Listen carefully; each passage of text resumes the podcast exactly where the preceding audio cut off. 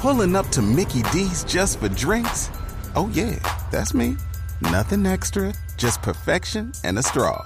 Coming in hot for the coldest cups on the block. Because there are drinks, then there are drinks from McDonald's.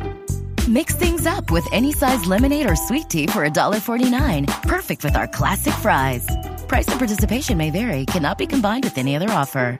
Ba da ba ba ba. Una señal que se enlaza. Regiones conectadas a través de un dial. A partir de este momento, Oscar Montes, Ana Cristina Restrepo, Hugo Mario Palomar, Valeria Santos, Gonzalo Lázari, Rodrigo Pombo y Camila Zuluaga analizan y debaten el tema del día. El tema del día. Colombia está al aire.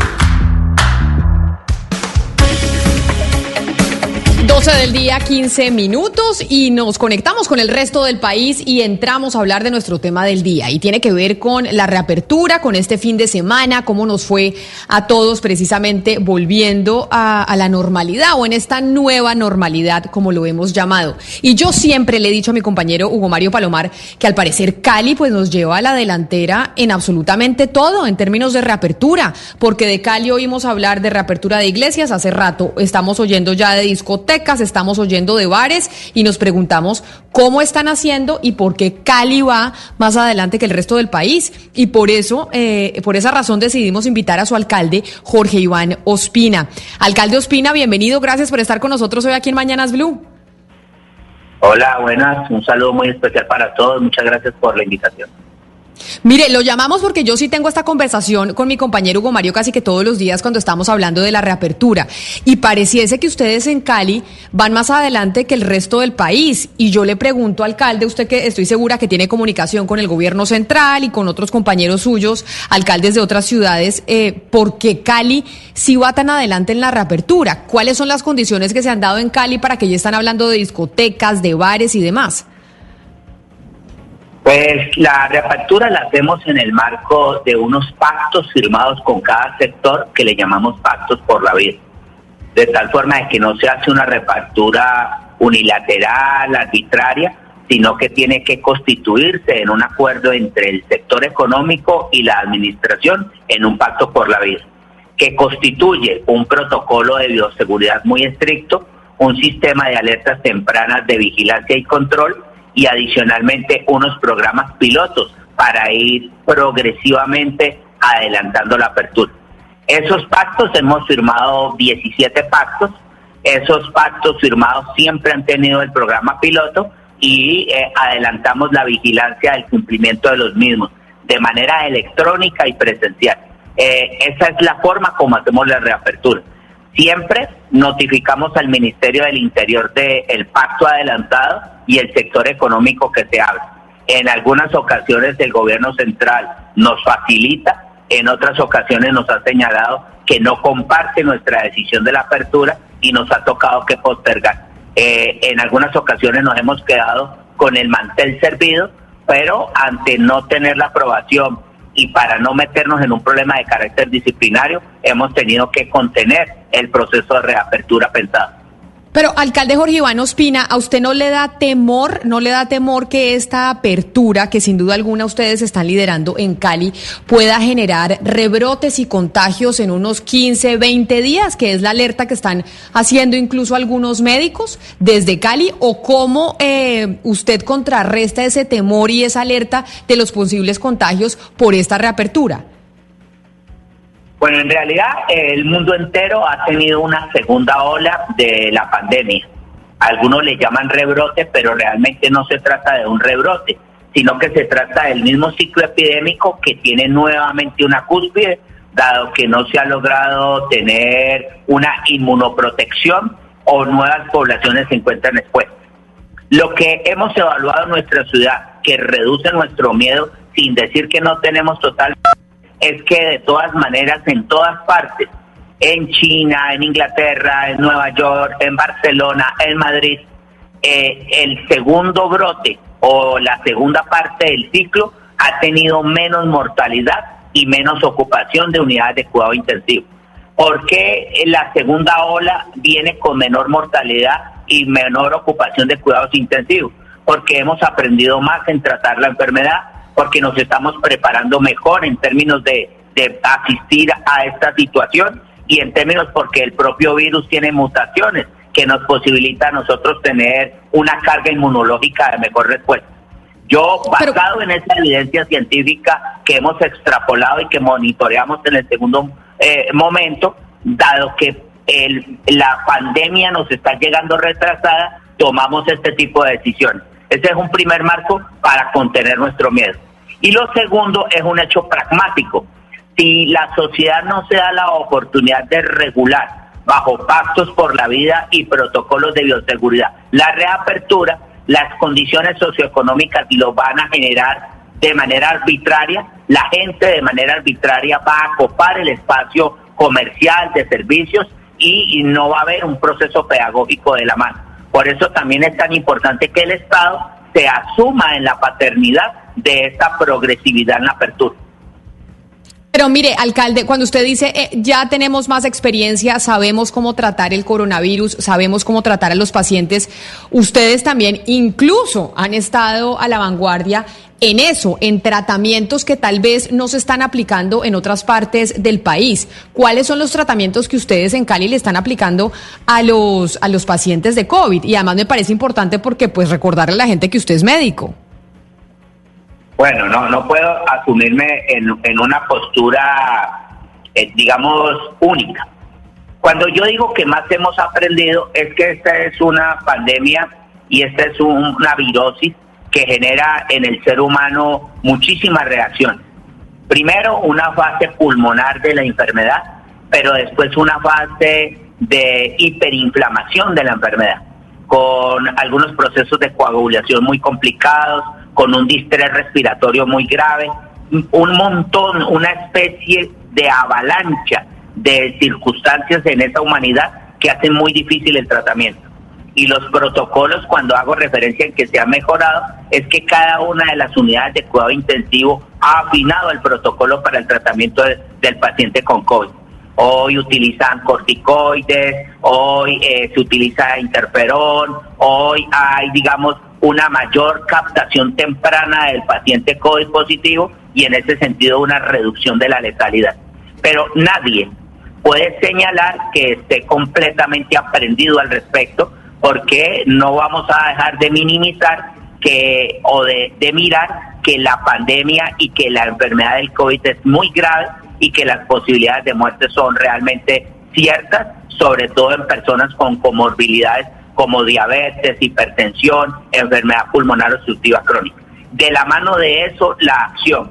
Si usted le solicita a la CPS que a ese grupo poblacional de riesgo lo tenga debidamente compensado y monitorizado, si usted educa suficientemente a nuestros grupos del adulto mayor, si usted capta precozmente al paciente COVID positivo ante la mínima sospecha y si usted logra educar a una comunidad de mantenerse en aislamiento, sea contacto positivo para COVID o tenga cualquier tipo de síntoma respiratorio, usted puede darle una mejor respuesta a la pandemia. De la mano igualmente de entendernos que la crisis económica es muy fuerte. Cali ha perdido más de 300 mil empleos en esa crisis y necesitamos encontrar una ruta apropiada para poder contener las dos situaciones de la crisis. La propia virosis y el, y el, y el colapso económico que hoy tenemos. Alcalde, justamente usted ahorita que nos está hablando de controlar la virosis, pues usted salió, digamos, eh, hace unos meses a recomendarle ivermectina y el país se le fue encima, casi que, mejor dicho, lo criticaron en todos los medios y pues diferentes organismos eh, de la comunidad científica por haber recomendado este medicamento, pero después salió el presidente, el expresidente Álvaro Uribe Vélez y pues dijo que él se había curado pues con ivermectina y nadie le dijo nada. ¿Usted qué piensa de esta interpretación y de lo que ocurrió ahí? Bueno, yo entiendo a mis colegas que me adelanten una especie de crítica en relación al tema del uso de la ivermectina o de yo haber promocionado el uso de la ivermectina, porque eh, la evidencia médica, digamos, no es suficiente. Pero cuando usted está en una tensión de esta magnitud, cuando usted tiene a miles de personas eh, eh, en zozobra, en, en gran presión psicológica producto de la enfermedad, uno tiene que tratar de encontrar respuestas y uno debe tratar de encontrar respuestas con moléculas que no sean dañinas, que no tengan efectos colaterales, que sean económicas, que tengan licencia en relación a su patente, que haya algún tipo de argumento o de indicio de poder tener un servicio, sin dejar nunca de adelantar todas las demás, sin dejar de adelantar el tema de la mascarilla, del aislamiento, del lavado frecuente de manos. Esa es una estrategia integral que adelantamos. Eh, ¿Es positiva? Yo diría que no es positiva eh, porque muchos avisoraban 6.000, 7.000 muertes en nuestra ciudad y más de 200.000 contagiados. Por fortuna ahora no lo tenemos. Pero eh, yo tampoco quisiera señalar que el tema de la ivermectina es totalmente concluyente. No puedo ser tan irresponsable al respecto. Ya la evidencia científica no lo señalará, porque hoy el mundo entero tiene montones de estudios al respecto. Los están haciendo en Estados Unidos, en la Florida, en Europa, en Sudamérica, en Brasil, en Colombia, y esos resultados nos dirán si esto es un tema estadístico o si efectivamente es un tema de ayudarnos a atender una situación tan complicada como esta. Alcalde, de todas las reactivaciones económicas eh, que a la fecha ha hecho Cali en medio de la pandemia, Tal vez la que más controversia ha generado es la reactivación de bares y discotecas. Usted autorizó para que el jueves, el viernes y el sábado en el Parque Alameda y en el Boulevard de la Avenida Colombia se hicieran los agualulos, que es una fiesta tradicional caleña de los años 70 sin consumo de licor. Pero los eh, empresarios de la noche, después de esto, han dicho pues que no es rentable para ellos eh, reabrir sus negocios sin poder vender el, el licor, que realmente es lo que a ellos le da utilidad. ¿Qué va a hacer entonces usted para reactivar la, la rumba y la actividad nocturna en Cali? Buenas tardes, Hugo Mario, gracias por tu pregunta, es muy buena. Eh, yo, yo tengo dos preocupaciones. Cuando, cuando han ocurrido estos fenómenos, cuando el mundo ha tenido estas pandemias, eh, han existido profundas transformaciones de la sociedad para bien y para mal. Eh, producto de la pandemia, cuando llegaron los europeos a las Américas y murieron miles y miles de pueblos aborígenes, vino una consecuencia terrible que fue la trata, que fue la esclavización del pueblo africano para tratar de suplir la mano de obra perdida producto de esa pandemia. O eh, la pandemia de Europa en, en, en la Edad Media trajo consigo todo el proceso del renacimiento, al morir miles de personas en ese proceso pandémico. ¿Qué nos va a traer la pandemia ahora? Y en medio de lo que no quisiera que pasara, es que la pandemia diera el traste con nuestra actividad cultural, de la danza, del encuentro, de la salsa. Lo, digo con, con mucha, no lo quiero decir con ligereza, sino con mucha importancia. Los pueblos tienen también que tratar de evitar que esos espacios se rompan, porque si esos espacios se rompen, la virtualidad también puede acecharnos a mecanismos mucho más distantes entre los seres humanos. Por eso entonces el proyecto piloto tenía un gran componente de orden sociológico y cultural para hacer resistencia y no perder en la pandemia, producto de seis meses de cierre, una actividad que cotidianamente se adelanta en Cali, que es la actividad de encontrarnos para bailar. Es un primer aporte. El segundo aporte tiene que ver con los aprendizajes para la rumba. Listo, si no queremos acabar con eso, producto de la pandemia, ¿cuáles serán los parámetros para poderlo desarrollar? Y por eso tomamos el recurso del agua el hulo como un recurso de nuestro, digamos, de nuestra memoria más reciente de los años 70 y 80, donde se baila eh, sin licor en la tarde eh, a partir de tomar agua del hulo gaseoso. Entonces, por eso el piloto. Y lo tercero, eh, entender que quizás la reapertura va a estar de la mano de copar el espacio público y no el espacio cerrado. Porque yo no, no creo que sea tan sencillo incorporar en una salsoteca con aire acondicionado 300 personas en un circuito muy cerrado, me da mucho miedo y por eso tengo que tratar de orientar que sea en espacio público. Ay, déjeme, yo lo interrumpo porque en una de sus respuestas usted nos había dicho que están liderando la reapertura y así lo hemos visto, pero que a veces desde Bogotá, desde aquí desde Bogotá, pues el gobierno central le dice no, ojo no, eso no lo autorizamos y usted para evitarse sanciones disciplinarias pues dice hacemos caso. Pero entonces, ¿qué tantas talanqueras está recibiendo ustedes del gobierno central con el tema de la rumba? Porque a mí me pareció escuchar en un momento dado que el gobierno central decía, los caleños pueden bailar mucho y ese puede hacer parte de su cultura, pero no estamos autorizando eh, el baile y los encuentros en bares y discotecas. ¿Cómo fue el proceso para que al final sí? Pues fue bajo un proceso que le llamamos piloto, eh, bajo un espacio público con control de aforo, con normas de bioseguridad estrictas y sin consumo de licor. Este fue, digamos, que el mapa para poder adelantar ese programa piloto. Por aquí yo, yo tengo la carta que ellos me mandaron y pues de todas maneras, este es un país centralista, este es un país que agobia en su centralismo pertinaz este es un país que no entiende que somos muy distintos. Y, lo quiero decir de esta forma. Una cosa es usted tener una actividad nocturna a 26 grados centígrados con gran brisa en la noche caleña y tenerlo a 8 grados centígrados y con el hielo en, una ciudad del antiplano. Entonces, e, e, es importante entender que somos distintos y que no somos irresponsables y que estamos también en el mismo objetivo de cuidar la vida, pero que no todos tenemos que llevarlo a la decisión centralista para poderla adelantar. Estoy seguro que ningún alcalde quiere que su pueblo muera o que su pueblo enferme, sino que los conocen de forma distinta sus desarrollos. Por eso el centralismo nunca ha sido bueno para un desarrollo integral de una sociedad. Pero y por mire, eso alcalde, tiene que repensarse. Sobre eso que usted está diciendo, que es que, y acá en este programa de Mañanas Blue, cuando Colombia está al aire, sí que hablamos del tema del centralismo y mis compañeros de Barranquilla, de Medellín, de Cali se quejan que todas las decisiones se toman en Bogotá y que las miradas no son solamente como vemos las cosas desde aquí.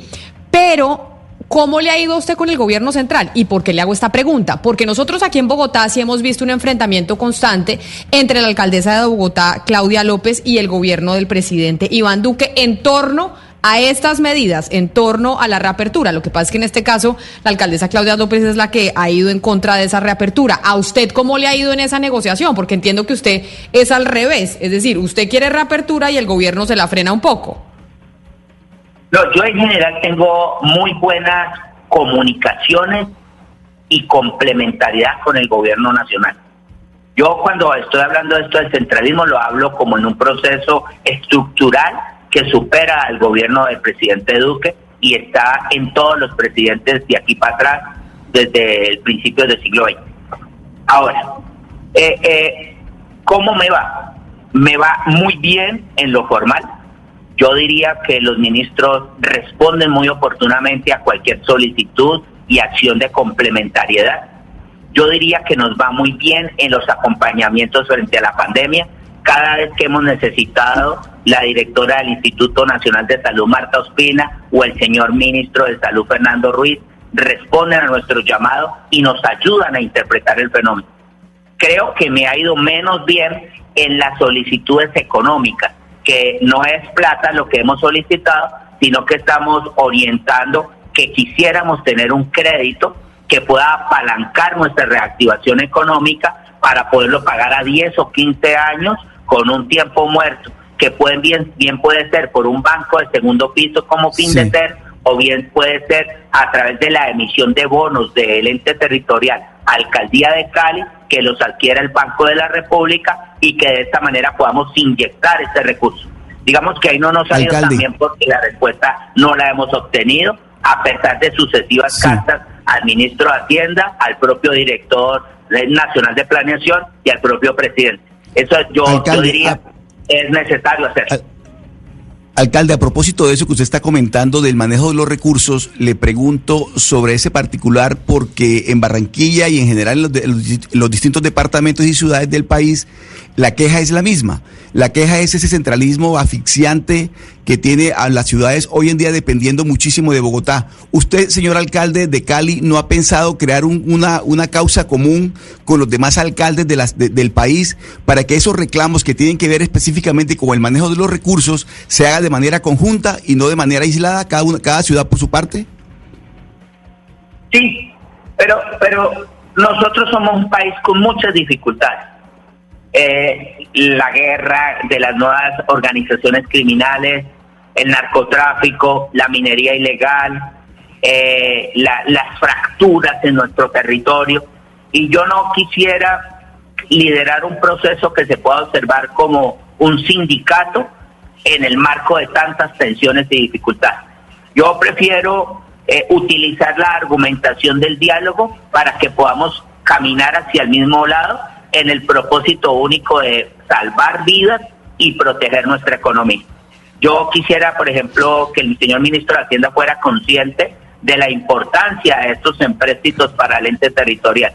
Y de alguna manera también quisiera señalar que es una forma de compensar cuando se dan importantes créditos a la empresa privada. Una, una forma de compensar es tener más confianza en los entes territoriales, es entender que no tiene que ir todo a la DAF, es comprender que estos recursos nosotros los invertiríamos de manera responsable en procesos que sean intensivos en mano de obra para de esta manera proyectar nuestra sociedad.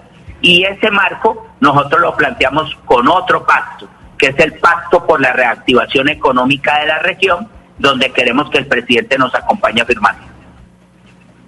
Alcalde, eh, eh, me parece muy interesante lo que usted está pidiendo porque al final pues la plata del FOME fue alimentada de las pensiones territoriales, de las platas de los territorios. Y usted en este momento le está diciendo al gobierno nacional, oiga, deme una fuente de financiación de pronto por parte del Banco de la República. Cuando usted plantea este debate, usted nos quita a nosotros, por favor, ahora denos, denos ustedes a nosotros, ¿qué le responde el ministro Carrasquilla? ¿Qué le responden del gobierno nacional? ¿Sí van a otorgarle financiación de pronto por medio del Banco de la República a los departamentos? Bueno, eh, el ministro de Hacienda no me ha dado respuesta. Y yo he llamado cotidianamente cada tercer día al despacho del Ministerio de Hacienda para tratar de tener una respuesta al respecto. Hemos insistido, yo creo que es mi responsabilidad como alcalde de Cali insistir en la, en la, en la solicitud, porque al final no se trata de que nos regalen nada, se trata que podamos tener acceso, acceso a crédito distinto al acceso a la banca comercial que es bastante cara y oportunista, y sí un acceso a crédito o nacional o internacional o a partir de la propia emisión de bonos para que sean adquiridos por el Banco de la República y habilitar fuentes de desarrollo. Además, eso no es una idea mía, eso es desde el siglo, principios del siglo XX, un modelo muy keynesiano y un modelo que podría efectivamente mejorar. Ahora, no cualquier gasto público. Nosotros creemos que se debe hacer un gasto público en una economía para el bien común. Y sí nos ha dado respuesta Planeación Nacional, el Ministerio de Vivienda, eh, sí nos ha dado respuesta la bancada parlamentaria, sí hemos hablado con el propio presidente y ellos, la referencia es que están acompañando el proceso que les parece interesante. Pero mire, alcalde, cuando Valeria le preguntaba sobre qué le había respondido el ministro de Hacienda a Carrasquilla, usted se rió. ¿Por qué se rió de que el ministro no le haya respondido, no le haya dado respuesta a esa solicitud? Ah, pues porque, porque no quiero estar en mala con el ministro cuando necesitamos ese recurso. Mira que a veces eh, ciertas controversias se plantean desde el lado donde usted se pare. Si yo fuese el alcalde de Bogotá, que tengo una normatividad especial donde me abundan los recursos, que recojo la mayor parte del Producto Interno Bruto, que tengo miles de elementos económicos que me dan caja para los proyectos, pues no demandaría tanto del gobierno central y en ese sentido pues puedo tomar determinadas posiciones. No las quiero evaluar, solamente pienso que mucho de la dificultad que tiene uno como alcalde también define sus parámetros y sus posiciones en relación con el Estado. Por eso yo, yo no quiero decir que nada maluco con relación a Carrasquilla. Al contrario, ministro Carrasquilla, necesitamos mm. ese crédito. Cali necesita un billón de pesos de crédito porque he perdido mm. más de 300 mil empleos y nuestro pueblo vive por condiciones muy precarias. Realmente es para nosotros fundamental meter esa plata en desarrollo para que esta ciudad pueda recuperar lo perdido. Básicamente, Hugo Mario, el alcalde no quiere estar en malas con el ministro porque sabe que si dice algo del ministro Carrasquilla se puede afectar el recurso para acá. Entonces, entonces, no se va a ir en contra del ministro Carrasquilla, que es el dueño de la chequera. Así es, sí, así es. Oiga, alcalde, quiero retomar el tema, gracias, me quiero retomar el tema de las reaperturas Eh, ya en Cali hay moteles abiertos, restaurantes, bueno, las iglesias, los centros comerciales, gimnasios, pero nuevamente vuelvo al tema de la rumba, porque, porque insisto, los, los empresarios de las discotecas y bares dicen, pues ¿para qué reabrimos si no podemos vender licor? O sea, no nos podemos sostener a punta de gaseosa. Eh, ¿Usted va a insistir en el tema de los abuelulos? ¿Qué va a hacer? ¿El gobierno le va a dar la autorización? ¿Usted estaba hablando con el Ministerio del Interior? ¿Cuál es el futuro de esa reactivación? Bueno, entonces eh, hay unos aspectos que yo quiero nuevamente insistir. El primer aspecto es el económico. Hugo Mario, nosotros tenemos más de 1.700 establecimientos en la ciudad. Eh, estamos hablando de miles de empleos, pero además de miles de empleos directos, como el que pone la música, como el vigilante de la salsoteca, como el persona que prepara los cócteles. Estamos hablando del señor taxista, estamos hablando del que cuida los carros en la calle, de la señora que vende las hamburguesas, estamos hablando del propio vestuario que la gente adquiere para ir a la calzoteca, estamos hablando de un renglón muy importante en casa. Entonces yo sí creo que tenemos que encontrar el debido camino para la reapertura gradual de ese sector. Yo creo que esto debe ser en espacio público acordonado, ventilado, con normas de bioseguridad estrictas, casi como una especie de pasaporte sanitario para podernos encontrar es muy peligroso, no lo voy a negar, porque en estos espacios se encuentran comunidades de muchas partes, me rompería los conglomerados que hemos logrado tener para tener eh, un, un retén a la pandemia. Y el segundo elemento es nuevamente cultural. Yo creo que de la mano de esto se activa la orquesta, el bailarín de salsa, se activa un patrón y una raíz. Entonces, encontrar la ruta es que el ministerio también las lea. No se trata de una decisión presidencial de abrir o cerrar, se trata del procedimiento que se le tiene que brindar a los entes territoriales para el abrir y cerrar. Ahí ha faltado más trabajo y esos procedimientos tienen que ser leídos por sociólogos. Pero, pero la pregunta concreta es si la rumba sería o no con licor, porque es que muchos han dicho que sería irresponsable de su parte promover la rumba con licor, porque no va a ser fácil controlar borrachos en medio de una pandemia. Yo creo que tienen razón, Hugo Mario. El, licor desinhibe y al, adelantar una desinhibición y donde no hay un proceso robusto de cultura ciudadana, podría ser peligroso. Yo, yo, yo tengo que ser sincero, yo no, no soy capaz todavía de pensarme el proceso con consumo de licor a la ligera. E, es muy difícil, este es un tema muy complicado. Yo, yo estoy mirando las curvas de todos los países, las curvas de los diferentes escenarios de los, de los segundos brotes o de el, segundo ciclo. Y aunque la mortalidad se baja y aunque las ocupaciones de cuidados intensivos se bajan, mm, no deja de ser preocupante el, el segundo ciclo. Entonces usted tiene que, que, administrarlo. Ahora, en todo esto como a la carrera. Eh, también no significa que no, alcalde, no lo vayamos a tener. Claro, claro, no, y, hace sentido la respuesta. Eh, a mí me gustaría preguntar una cosa muy concreta y después le pregunto, le, le digo por qué se la pregunto. Eh, ¿Ustedes qué acciones económicas concretas eh, tienen en el marco de la pospandemia, más allá de abrir los mercados como lo están haciendo muy exitosamente y de pedirle plata al gobierno, eso no tan exitosamente? Y se lo pregunto porque no me ha quedado claro el, el, digamos, el argumento de fondo, porque uno diría la descentralización es parte de la culpa, como dice usted, pero es que estamos evidenciando a través suyo y de su ejemplo todo lo contrario. Usted ha sido vanguardista, Cali ha sido vanguardista, a diferencia de Bogotá, Cali, Medellín, incluso Barranquilla. Usted es un ejemplo de que la descentralización administrativa funciona porque usted tiene sus propias realidades. Pero por el otro lado, dice también que necesita el papá gobierno del ministro Carrasquilla para que le suelte cerca de un billón de pesos. Entonces, viendo las responsabilidades particulares de la descentralización territorial, le vuelvo y le pregunto, ¿qué acciones económicas concretas post pandemia tiene Cali más allá de abrir los mercados y de pedirle plata al gobierno nacional? Qué buena, qué buena su pregunta. Eh, bueno, entonces nosotros tenemos eh, primero, para la reactivación económica, un pacto. El pacto tiene muchos planteamientos. Yo, por ejemplo, pienso, Cali tiene 4.700 predios que pertenecen a la sociedad de activos especiales que le encapturaron al narcotráfico. Nosotros eh, ya sé que no es bueno pedirle que esos predios vengan a la ciudad, es un poco excesivo, pero yo sí quisiera que muchos de esos predios los colocara el gobierno nacional en una fiducia para adelantar proyectos de desarrollo urbano que se paguen en la medida en que estas viviendas sean construidas. Y de esta manera nosotros tener tres o cuatro proyectos de activación económica a partir de vivienda, porque la vivienda es un gran movilizador económico. Dos, nosotros hemos hecho un descuento del impuesto predial barbarísimo en Cali. Hemos reducido en este tiempo de pandemia el impuesto predial en un 20% y creo que es necesario hacerlo porque no le puedo cobrar a la gente cuando la crisis económica está tan violenta.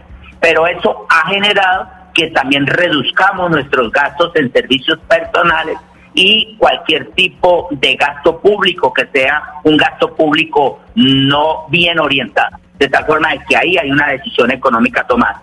Tres, nosotros hemos, hemos decidido que podamos el próximo año mantener un descuento del impuesto predial siempre y cuando el propietario de ese espacio adelante algún tipo de desarrollo locativo en su casa, su apartamento, su edificio, su lote. Si construye el baño, si arregla la cubierta, si arregla el piso de su casa, va a tener este descuento predial para poder movilizar la industria de la construcción.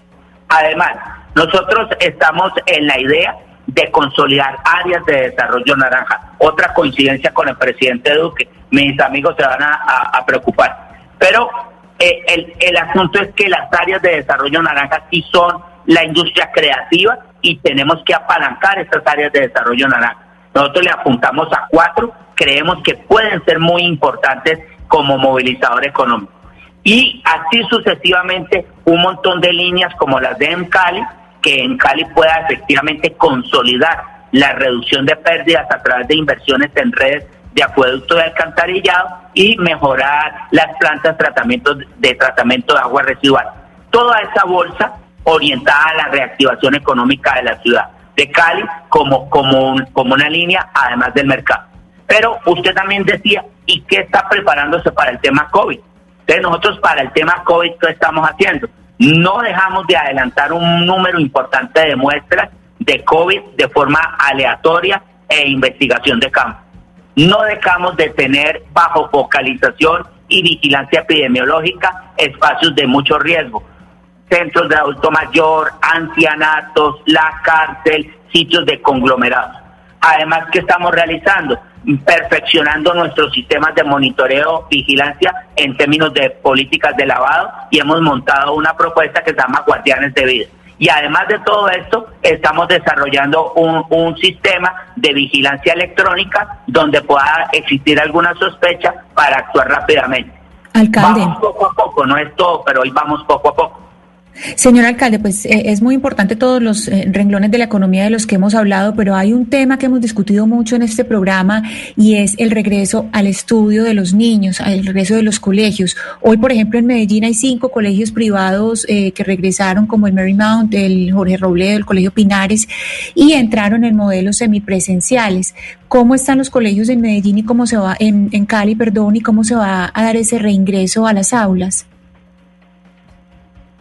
Es una gran controversia, es una gran controversia entre el sector público y el sindicato, FECODE y SUTEP, con nosotros, y es una gran controversia entre sectores de colegios privados.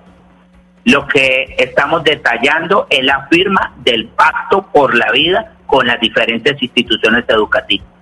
Si usted me pregunta a mí, yo creo que se deben de ir reabriendo los colegios porque es un espacio pedagógico fenomenal para poder construir la nueva normalidad y para poder hacer las construcciones culturales que la pospandemia nos demanda. Yo creo que es un error no aprovechar. Pero por otro lado, creo que la salud mental de los niños y adolescentes es fundamental. Cuando uno está en la adolescencia es cuando uno construye su identidad y personalidad. Las relaciones humanas son más importantes en el núcleo de los adolescentes que con la propia familia. Hay, digamos, unos parámetros de comunicación, de una complicidad, entre comillas, que posibilita construir esa identidad. reducir esa posibilidad a partir del aislamiento y el bloqueo es un error, pero un señor error. Y yo por eso creo que debemos de ir poco a poco, ir constituyendo estos escenarios de encuentro entre nuestras poblaciones de adolescentes, como espacio pedagógico, pero también como espacio biológico de construcción de identidad. Si no lo hiciésemos, y si este año pasara en Virgen eh, la, la posibilidad de que los muchachos se encuentren, vamos a tener mayores expresiones de rebeldía, de indisciplina, de agotamiento de relaciones familiares, de fractura de, espacios familiares, pero además de un tema muy delicado, que es el tema del el muchacho ensimismado en la virtualidad y no en la construcción cotidiana del afecto. Entonces yo, yo creo que por ahí es.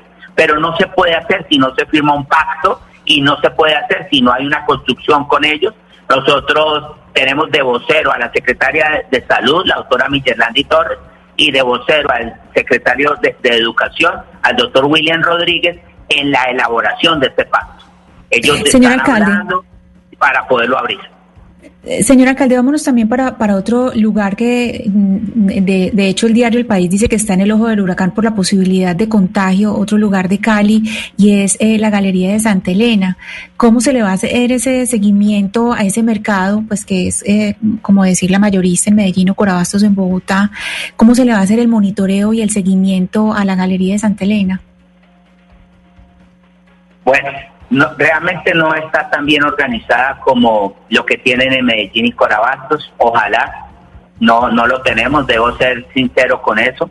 Nuestra galería no está encerrada, es, llena de espacios comunicantes, eh, no es un sitio donde tengamos un control perimetral y es un sitio de encuentro de vendedores y proveedores que llegan de todas partes de Colombia para producir y para proveer sus productos y para producir un, mercado allí. Eh, nosotros tenemos una decisión de hacer un rediseño completo de Santa Elena, de trabajar fuertemente con, los empresarios que allí están, pero no, no tengo soluciones estructurales de corto plazo. Eh, es muy complejo, es un sitio donde tenemos niveles de delincuencia muy grandes, desafortunadamente es uno de los pocos sitios de Cali donde todavía existe eh, esquemas de cobro por parte de la delincuencia organizada y es un sitio donde además tengo mucho consumo de drogas. Entonces, eh, eh, la, la, esa es la señora tarea. Yo, si usted me pregunta a mí, un reto grande que tiene la caleñidad es el tema de la Galería Santa Elena.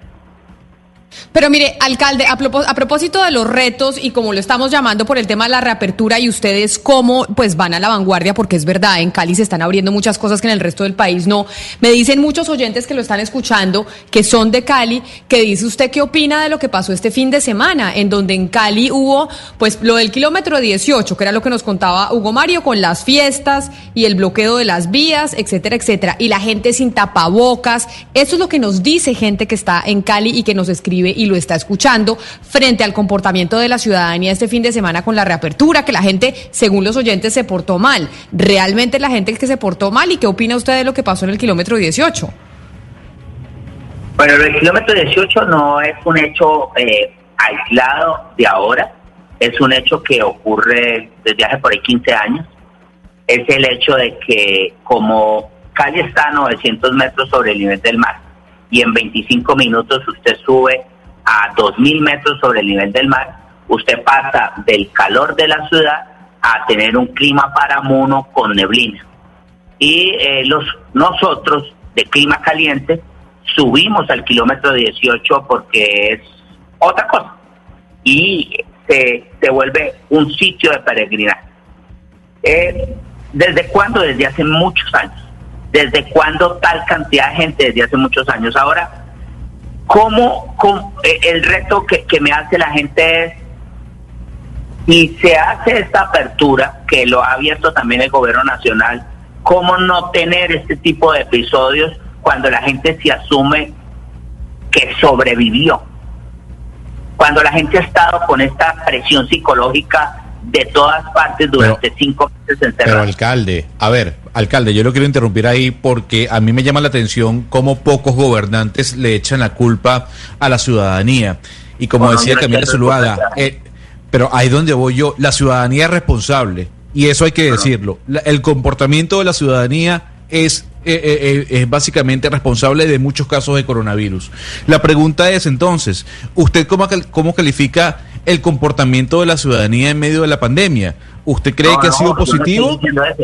no, no, no, pero es que, es que le quiero preguntar. Escucha, lo que yo estoy diciendo es reportando el evento para que lo podamos interpretar bien. Y lo que estoy reportando es que después de cinco meses la gente encerrada y asumiéndose como sobreviviente de un episodio tan presionador como una pandemia, que no es cualquier cosa, tiene esos momentos de euforia. Y que lo que trato yo de hacer como alcalde es de dialogar abiertamente en estos momentos de euforia para construir los parámetros de regulación y cuidado. Eso es lo que yo estoy diciendo. Pero que puede haber ocurrido con o sin apertura, porque son los momentos de euforia que en todas las ciudades de Colombia se van a vivir. Claro, pero ahí voy yo entonces con el comportamiento de la ciudadanía en pandemia. La pregunta es, ¿se ven videos? ¿Se están viendo fotografías? ¿Usted califica de positiva la actitud y la responsabilidad de la ciudadanía en medio de la pandemia? ¿O usted cree, al contrario, que no había una responsabilidad por parte de la ciudadanía en el número de casos eh, en Colombia? Porque lo que uno ve es que la gente no está siguiendo las normativas. No, no, yo creo que, que hay, las evidencias son la manera como se da la respuesta. ¿Cuáles son las evidencias? El número de fallecidos y el número de enfermos en el momento más crudo de la pandemia. Usted me pregunta, ¿se ha comportado bien el pueblo de Cali? Le diría sí. Alcanzamos 1.300 fallecidos en una ciudad de 2.500.000 habitantes, en una ciudad del tercer mundo. Si la queremos comparar con ciudades del primer mundo, con altísimos ingresos, que nos cuadruplican en, en, unidades de cuidado intensivo y que nos cuadruplican en Producto Interno Bruto orientado a la salud, les digo, Cali salió muy bien del primer episodio de la pandemia y por tanto se lo dedicamos a nuestro pueblo que asumió con responsabilidad el tema. Si usted después me pregunta, ¿eso podrá ser mantenido en el tiempo? Y diría, van a venir momentos de mucha euforia que va a necesitar de mucho diálogo, también de autoridad para poderlos controlar. Que si hay expansión por parte de las redes en relación a los episodios, no me canso de ver. Y los, la expansión de las redes hace que no siempre la información que se brinde sea la más precisa de las informaciones, pero sí se multiplica un elemento mediático que pareciera ser el patrón permanente de la comunidad. Que hay un eh, episodio en el kilómetro 18, sí, que cuántas personas pudieron haber estado, 500 a 600 personas, que sí es mucho, muchísimas pero que sí es el total de Cali. Digo, no, no es el total de Cali. En mayoría la gente sigue siendo comprometida en el desarrollo de estas normas de bioseguridad. Yo coincido con usted, alcalde, y esa ha sido mi pelea con Gonzalo aquí y con Hugo Mario, entre otros. Yo sí creo que la gente es juiciosa, pero hay otros compañeros míos que piensan que no, como usted, Hugo Mario. No, pero Camila, eh, claro que hay gente muy juiciosa, que es la gran mayoría, pero también ha habido unos indisciplinados e irresponsables, y creo que el alcalde durante la pandemia los persiguió incluso sacó a un eh, infectado de su propia casa. Pero bueno, alcalde, eh, antes de que se vaya, quiero preguntarle por el tema de seguridad, pero por un hecho muy doloroso para los caleños, la masacre de los cinco menores en Llano Verde. Después de esa masacre, que ya el país eh, conoce con amplitud por los medios de comunicación, se ha venido informando sobre un corredor de tráfico de armas y de drogas a través del río Cauca. que está cercano obviamente el río Cauca a la comuna 15 donde está ubicado Llano Verde. ¿Qué es realmente lo que ha pasado allí? ¿Quién, quién, qué son ¿Quiénes son esos grupos? ¿Quiénes hacen parte de esas estructuras criminales que podrían estar detrás de la, de la masacre de estos cinco niños? Porque definitivamente no los mataron por comerse una caña de azúcar. Bueno, la, la, la, las posguerras en Centroamérica, las posguerras en África, siempre han sido muy violentas las posguerras en Centroamérica trajeron las maras, eh, Salvatrucha y todo ese tema del Salvador, de Honduras y de Guatemala. Las posguerras en África trajeron momentos muy complicados. Usted ve el pueblo libio no ha podido superar su crisis. Y, la posguerra puede convertirse en un problema mucho más grave en la sociedad colombiana. Porque nuestra sociedad es una sociedad que, que una élite que no se asume las reivindicaciones reales estructurales que hay que adelantar. Se firmó el acuerdo con la guerrilla de la SWAT, no se firmó a plenitud todo el acuerdo, no se invirtieron en los desarrollos sociales que necesitan las comunidades y hoy estamos cercados en una problemática realmente agobiante. Tenemos miles y miles de hectáreas de cocaína sembradas a escasas cuatro horas de Cali, tenemos minería ilegal en todo el Pacífico y tenemos cultivos de marihuana extensos en la cordillera central. Todo eso hace que Cali sea el escenario del el lavado de esos activos, de la, del corredor de las armas, del corredor de los precursores químicos y de, del corredor de, de las mafias. Pues mire, alcalde, ha sido muy fructífera esta charla con usted. Creo que hemos aprendido de cómo ustedes desde Cali han venido manejando la pandemia, la reapertura, sobre todo, que sí van más adelante del resto del país y entender que obviamente somos culturalmente distintos aquí en Bogotá, a Cali, a Barranquilla, a Medellín, y eso implica también una reapertura diferente en cada una de las ciudades. Le agradezco enormemente, alcalde Jorge Iván Ospina, haber aceptado esta invitación y haber estado con nosotros hoy aquí en Mañanas Blue empezando semana. Es usted muy amable, muchas gracias por la invitación. Un saludo muy especial para toda la comunidad y para todo su equipo de trabajo. Era el alcalde de Cali, Jorge Iván Ospina, contándonos, Cali, cómo está haciendo en esta reapertura, cuáles son los retos, porque van más adelante que el resto del país y cómo lo han estado manejando. Es la una de la tarde en punto. Ustedes, mil gracias por haberse conectado con nosotros a través del Facebook Live, pero también a través de las diferentes emisoras en todo el país. Nos encontramos de nuevo mañana a las diez y media de la mañana y ya llegan nuestros compañeros de Meridiano Blue con información importante sobre la dada de baja de uno de los máximos cabecillas de los Pachenca. Ya viene Meridiano Blue con toda la información de Colombia y del mundo. Okay, round two. Name something that's not boring. A laundry? Ooh, a book club. Computer solitaire, huh? Ah, oh, sorry, we were looking for Chumba Casino. That's right. ChumbaCasino.com has over 100 casino style games. Join today and play for free for your chance to redeem some serious prizes. ChumbaCasino.com. No purchase necessary. Full prohibited by law. 18 plus terms and conditions apply. See website for details.